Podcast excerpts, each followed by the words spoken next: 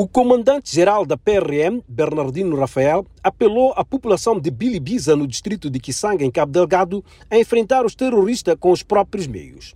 Quando eles entram nas nossas machambas, o que nós temos que fazer é perseguir e resistirmos com faca, katana, zagaia e, nessa altura, um tem que correr, comunicar às forças de defesa e segurança. O ministro da Defesa, Cristóvão Chume, remeteu qualquer explicação a este apelo ao próprio comandante da PRM, porém chamou a atenção à população em relação à seriedade deste fenômeno. Nós queremos que o povo tenha consciência, não é, do fenômeno do terrorismo, da ameaça que ele constitui e do perigo que representa para as comunidades.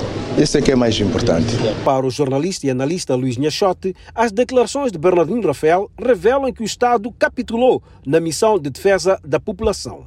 Quando o comandante-geral vai a Cabo Delegado e diz isso, uh, está a mostrar que o papel do Estado já, se, já está eximido. O Estado capitulou, que o Estado não tem capacidade de proteger os seus cidadãos e eles devem se arranjar por si só. É muito grave esse tipo de declarações, que só tem um pouco de leviandade, mas uh, não deixa de ser estranho que o mesmo Estado, na voz do comandante em chefe das Forças de Defesa e Segurança, que é o presidente News, tem estado de forma sistemática a apelar que a Total regresse para Palma porque já existem condições mínimas de segurança. É um pouco bizarro. Quem também alinha pelo mesmo diapasão é o advogado e defensor dos direitos humanos Custódio Duma.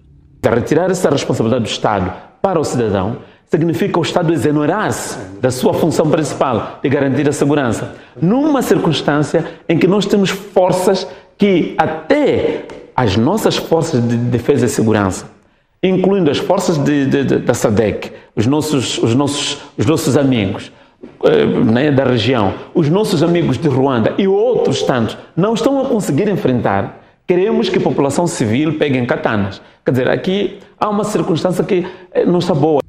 Nhanchot considera ainda que as declarações de Rafael revelam a busca pelo protagonismo no combate ao terrorismo.